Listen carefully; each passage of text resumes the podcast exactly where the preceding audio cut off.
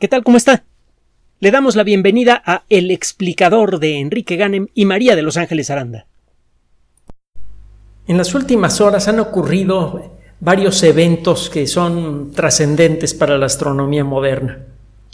Uno de ellos fue el cambio abrupto en el horario de la presentación de las fotografías de las primeras imágenes de valor científico tomadas por el telescopio espacial James Webb.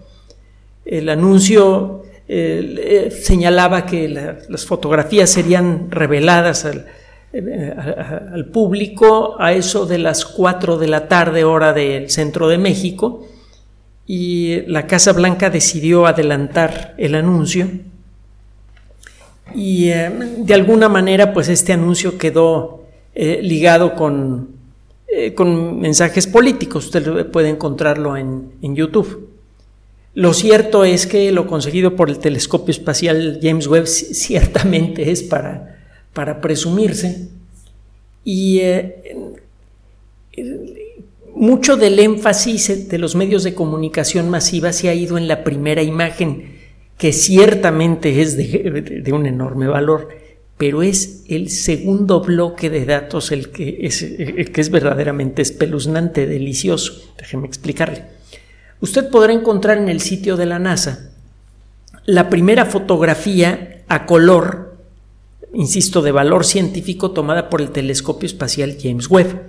Usted ve algunas estrellas, eh, estrellas brillantes, tienen unos rayitos en un patrón hexagonal, que es consecuencia de la forma en la que está construido este telescopio, en lugar de un gran espejo gigante, que sería muy difícil de fabricar y casi imposible de poner en el espacio sin deformaciones, el telescopio espacial James Webb está construido como muchos de los grandes telescopios modernos, por segmentos, y, cada segmento es controlado cuidadosamente con una computadora. Incluso aquí en Tierra, muchos de los grandes telescopios que están hechos con segmentos, con, espejos más pequeños, cuentan con una serie de eh, pistones que se eh, pueden mover muchas veces por segundo y al hacerlo pueden deformar de una manera cuidadosa, calculada con computadoras ultra rápidas, al espejo mismo. La idea es que se pueda cancelar el bailoteo producido por la atmósfera terrestre en las imágenes estelares. Eh, a, estos dispositivos se les conoce como de óptica activa. El telescopio espacial James Webb no necesita óptica activa porque se encuentra en un ambiente en donde no hay nada que distorsione la luz que viene de objetos celestes lejanos. No es necesario corregir esas imágenes. Esa es una de las grandes ventajas del web. Cuando un objeto brillante es eh, fotografiado por este telescopio espacial, como consecuencia de la estructura interna del telescopio aparecen estos rayos. En las imágenes que usted puede encontrar en el sitio de la NASA y en muchos otros lugares, verá estrellas brillantes con estos rayitos de luz. Es una distorsión, como se le llama en el mundo de la óptica, un artefacto producido por la, la estructura del telescopio.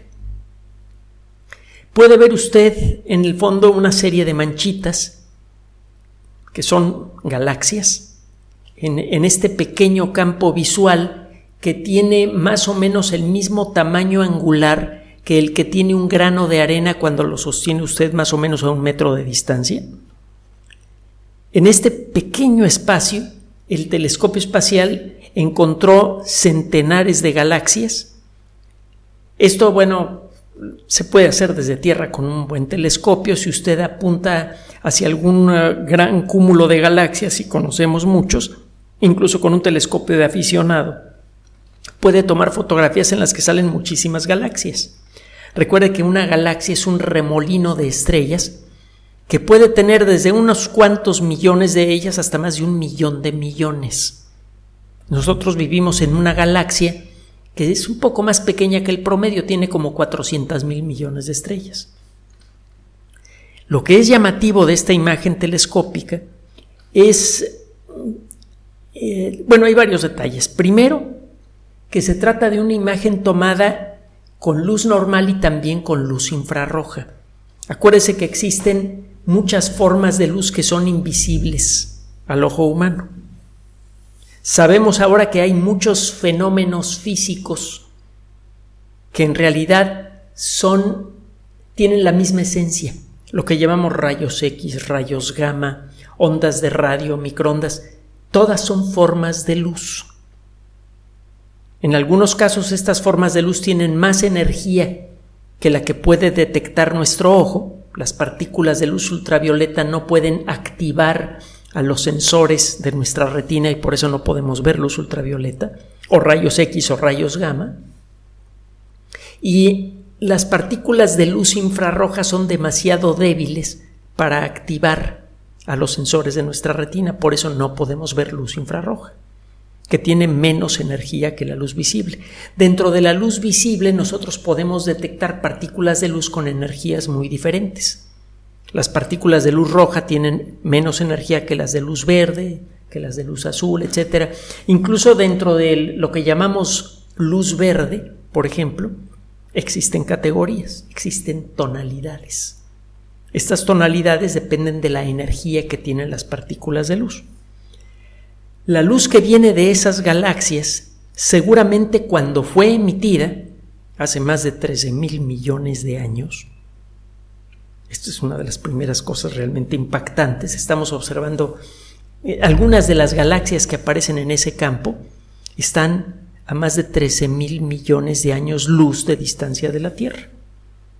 Y el universo tiene 13.800 millones de años de existir. Significa que algunas de esas galaxias emitieron la luz que ahora estamos recibiendo cuando estaban naciendo, cuando se estaban formando. Estamos viendo algunas de las primeras galaxias que hubo en el universo. Eso ya es emocionante, pero hay algo más. Esta, eh, imagen, esta imagen fue formada con eh, fotografías tomadas en luz normal, luz visible para el ojo humano, y en luz infrarroja. La teoría que explica eh, la evolución del universo, la teoría general de la relatividad, exige que el universo sea un ente dinámico. O se está haciendo grandote o se está haciendo pequeño, no puede ser estático. Eso es lo que dice la teoría general de la relatividad. Desde mm, casi desde principios de la década de los 20 del siglo pasado, varios investigadores que entendían y sabían manejar las matemáticas, las durísimas matemáticas de la teoría de la relatividad, se dieron cuenta que la relatividad puede ser utilizada para entender al universo en su conjunto y que esa teoría predice que el universo debe evolucionar. O se está expandiendo o se está haciendo más chiquito. Poco tiempo después, en la década de los 20, Edwin Hubble y Milton Humason demostraron que el universo se está expandiendo. Y con eso refrendaron la teoría de la relatividad. Primero, la teoría de la relatividad es la predicción de que el universo es dinámico, que está creciendo o se está haciendo chiquito, y poco tiempo después alguien descubre que se está haciendo grandote el universo. Y la forma en la que crece el universo es muy peculiar. Lo que está ocurriendo continuamente es que están apareciendo nuevos metros cúbicos de espacio entre las galaxias. Las galaxias en sí no se están moviendo rápidamente con respecto a su entorno cercano, pero el espacio entre las galaxias está creciendo, están creciendo los metros cúbicos de espacio entre las galaxias. El efecto es que las galaxias parecen alejarse unas de otras, como los puntos de un globo cuando, eh, pintados en la superficie de un globo cuando usted infla el globo.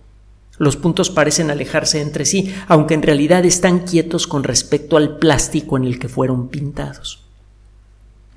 Esto pasa pero en tres dimensiones con el universo. Es una expansión muy peculiar que no tiene un centro no hay un punto en donde haya existido una pelotita de material ultracondensado que haya explotado y haya arrojado en todas direcciones a, las, a las protogalaxias. De alguna manera, todos los puntos del universo son el centro de la expansión del universo. Es un poco lo que sucede con la superficie de un globo. Si usted contempla la superficie de un globo en dos dimensiones, con los ojos que tendría una persona que fuera una sombra proyectada sobre la superficie del globo, que no tiene tres dimensiones, un, ser bidimensional, usted vería, si echa para atrás la expansión del globo, que llega un momento en el que sin moverse del lugar en donde está, acaba usted en el centro, en el punto del inicio de la expansión del universo. No importa en qué punto del globo se pare, cuando hace usted más pequeño al globo, con la ayuda de las matemáticas, encuentra que llega un momento en el que no existe superficie en el globo. Todos los puntos que habían sido dibujados en la superficie del globo y que estaban separados por grandes distancias ahora coinciden en el mismo punto. Lo mismo pasa pero en tres dimensiones con el universo. Es lo que dice la, cosmología. Por eso el Big Bang no fue una gran explosión, fue otra cosa. Es más sutil el asunto.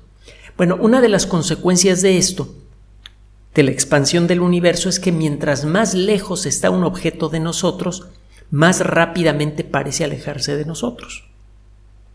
Está apareciendo una cierta cantidad de centímetros cúbicos nuevos de espacio por cada millón de kilómetros entre dos objetos. Se está inflando el espacio. Mientras más lejos están dos objetos entre sí, más metros cúbicos de espacio están apareciendo entre ellos. El efecto es de un aparente alejamiento, de que los objetos mientras más lejos están de usted más rápidamente parecen alejarse. Es una ilusión óptica producida por este efecto de expansión que le expliqué. Bueno, esto lo puede usted utilizar para calcular la distancia a un objeto.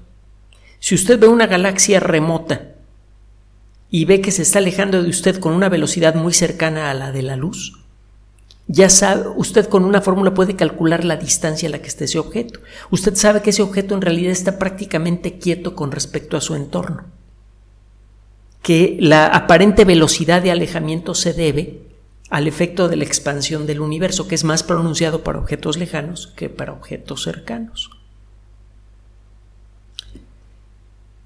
Las galaxias que aparecen en esta imagen están muy lejos y por lo tanto parecen alejarse muy rápidamente de nosotros. Las imágenes que podríamos ver de estas galaxias si estuviéramos parados enfrente de ellas eh, estarían llenas de luz, de luz visible como la que conocemos usted y yo. Bueno, si es que usted goza del, del don de la vista. Si si un objeto está muy lejos de nosotros, parece alejarse muy rápidamente de nosotros y eso enrojece su luz. Este proceso se le llama efecto Doppler. Mientras más rápidamente se aleja un objeto de usted, más enrojecida se pone.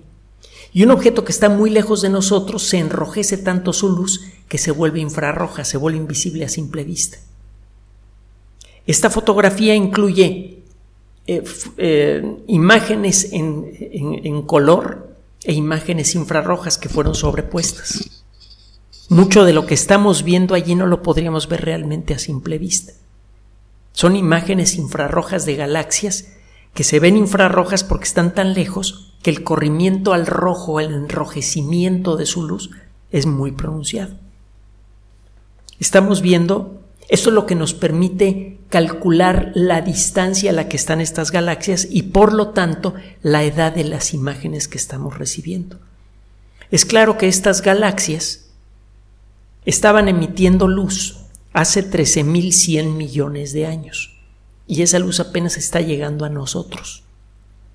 Estas galaxias tienen menos de 700 millones de años luz, 700 eh, millones de años de, de, de edad deben tener mucho menos de 700 millones de años de edad, porque el universo apenas tenía 700 millones de años de existir cuando estas galaxias emitieron la luz que ahora recibimos. Y eh, sabemos que las galaxias no se formaron inmediatamente después del Big Bang. Vino el Big Bang, eh, viene una evolución muy rápida de la energía y la materia durante los primeros tres minutos. Al final de los primeros tres minutos comenzaron a formarse los primeros núcleos atómicos. El universo siguió creciendo, era una bola de gas incandescente que se iba enfriando poco a poco. Cuando el universo tenía 480 mil años de edad, más o menos, se enfrió tanto que se volvió oscuro, dejó de emitir luz visible y se quedó así por millones de años. ¿Cuántos? No sabemos. Parece que más de 100 millones de años, hay unos que dicen que más de 500 millones de años, no lo sabemos. Y después comenzaron a brillar las primeras estrellas y comenzaron a integrarse las primeras galaxias. De arranque, de primera intención, el telescopio James Webb logró tomar fotos en grandes cantidades de algunas de las primeras galaxias. Eso por sí mismo es impresionante. Además, si se fija usted en el centro de la imagen, algunas galaxias se ven como alargadas, como si fueran cometas. Y de hecho, si se fija usted bien en la imagen, verá que muchas galaxias están alargadas y, forman una estructura aparentemente concéntrica, centrada en el, en el punto central de la imagen como si hubiera una lente que está distorsionando las imágenes. Y de hecho hay una lente, pero una lente hecha de espejos. Resulta que estamos viendo galaxias muy lejanas y hay otras galaxias que están más cerca. Hay un efecto de acumulación. En esta fotografía vemos galaxias cercanas, de distancia media y distantes. La luz de las galaxias distantes es distorsionada suavemente por, las por la gravedad de las galaxias a distancia intermedia y eso produce un efecto de enfoque. Es como una especie de telescopio ultragigante natural. La luz de las galaxias muy lejanas es distorsionada y amplificada por la gravedad de las galaxias intermedias que actúa como una especie de lente que concentra esa luz de manera imperfecta tenemos imágenes distorsionadas de estas galaxias que de otra manera resultarían casi invisibles. Es gracias a este efecto de amplificación natural producida por estos lentes gravitatorios que se llaman lentes de Einstein que podemos verlas. Se han tomado fotografías antes de lentes de Einstein, pero nunca se habían tomado fotografías de imágenes de galaxias tan lejanas amplificadas por lentes de Einstein. Esta fotografía, en pocas palabras, lo que nos dice es que el telescopio espacial Hubble es eh, eh, eh, James Webb, perdón, son varias décadas de costumbre de decir Hubble, perdón usted. Esto lo que nos dice es que el telescopio espacial James Webb es una herramienta perfecta para hacer cosmología de frontera, para poder observar la evolución de las galaxias más jóvenes del universo vamos a poder dejar de especular y vamos a poder ver cómo se formaron las primeras galaxias con la ayuda de este aparato. Esta imagen lo confirma.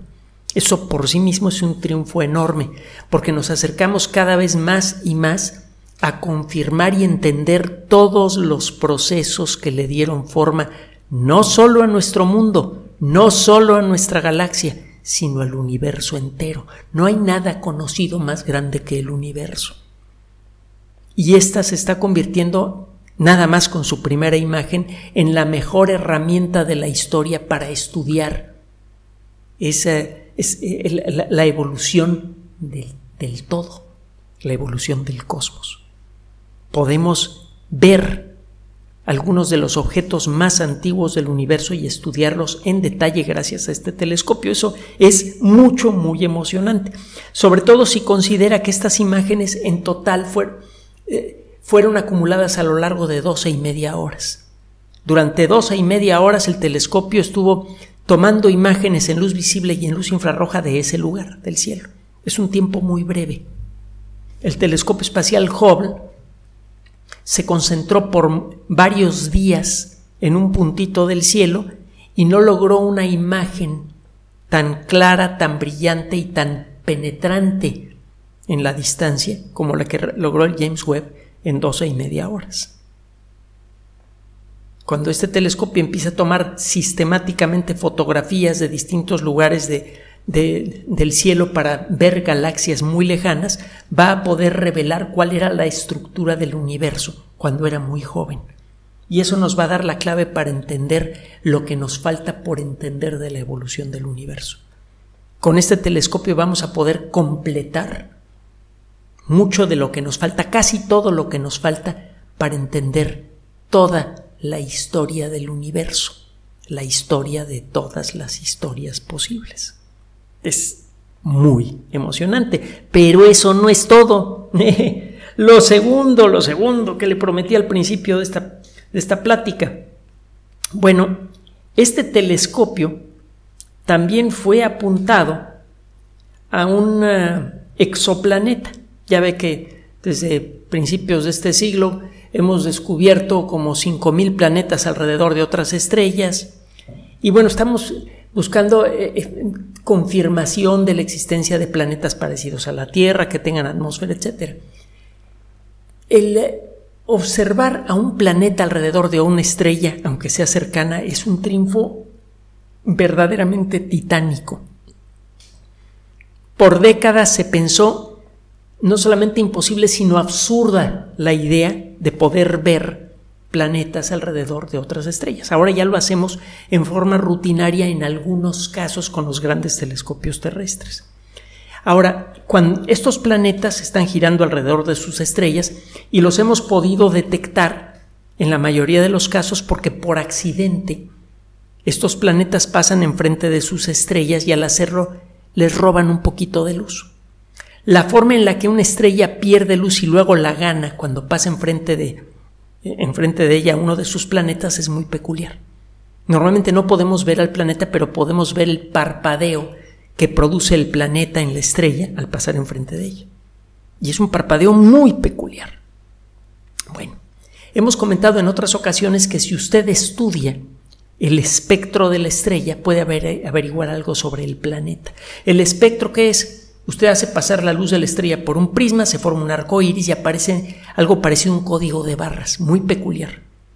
Estos códigos de barras que aparecen en, el, el arco iris de la luz de una estrella, en el espectro de una estrella, le dicen a usted qué elementos químicos hay en la atmósfera de la estrella.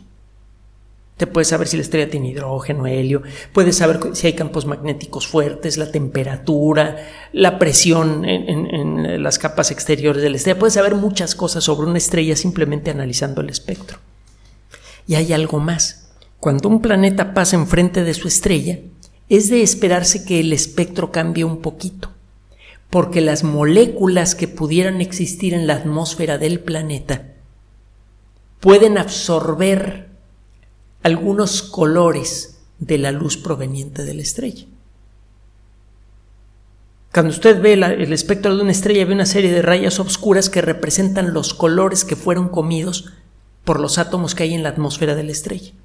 Cada átomo se come ciertos colores muy peculiares. Si usted encuentra un patrón de zonas oscuras sobre el espectro de una estrella, en, tal posición del verde, en tal posición muy precisa del rojo, usted sabe que hay hidrógeno en la estrella porque al hidrógeno le gusta comerse la luz de este tono de rojo y de este tono de verde.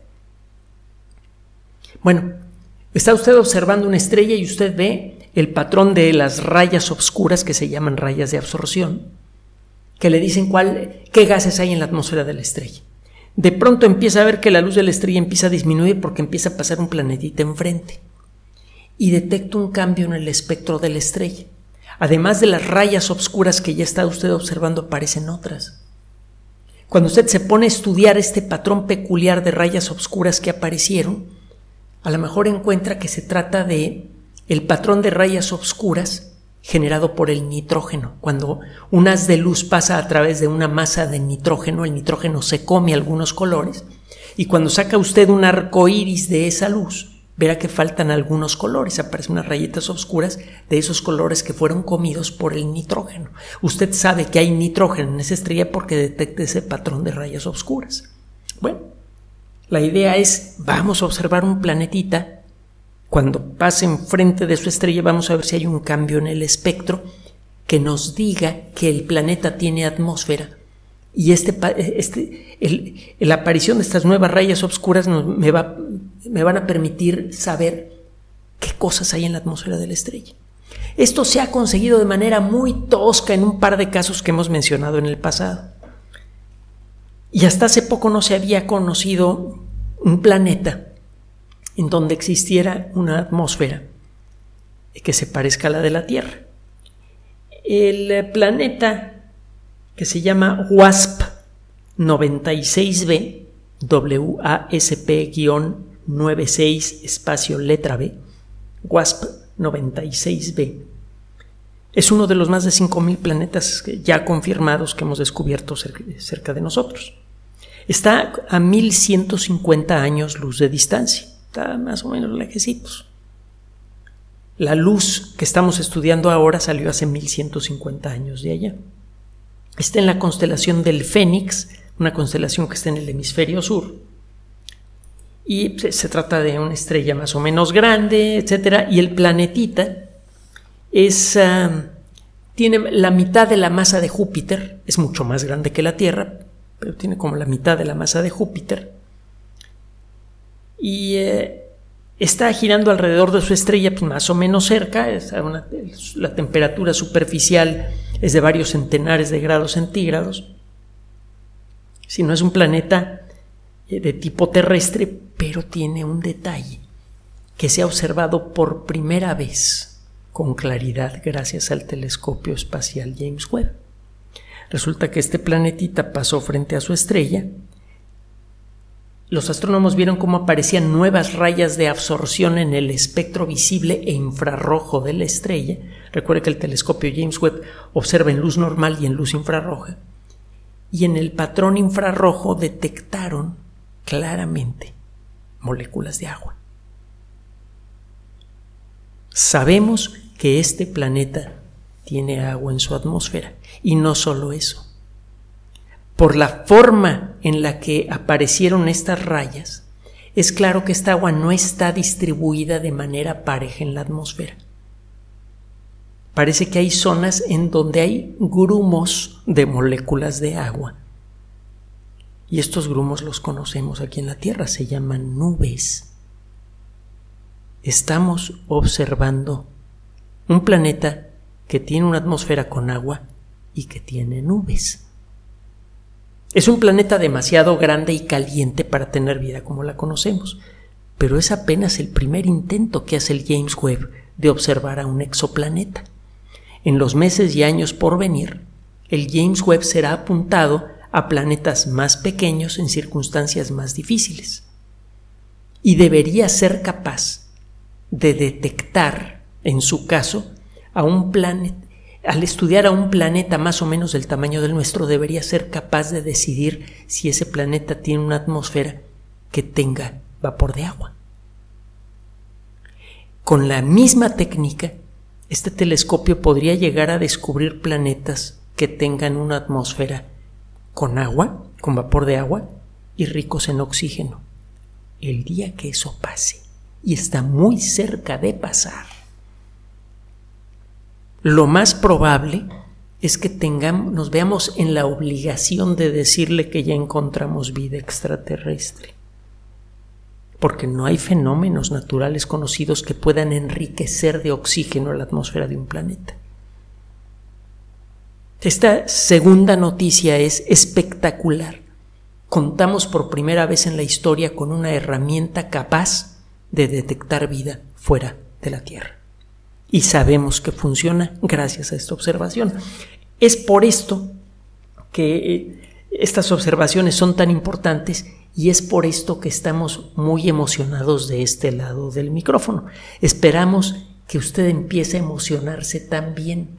Mantenga, por favor, su amable atención en este espacio para que podamos seguirle informando de los nuevos triunfos que seguramente van a seguir cuando el telescopio espacial James Webb inicie sus campañas formales de observación, algo que está por empezar a ocurrir en cualquier momento.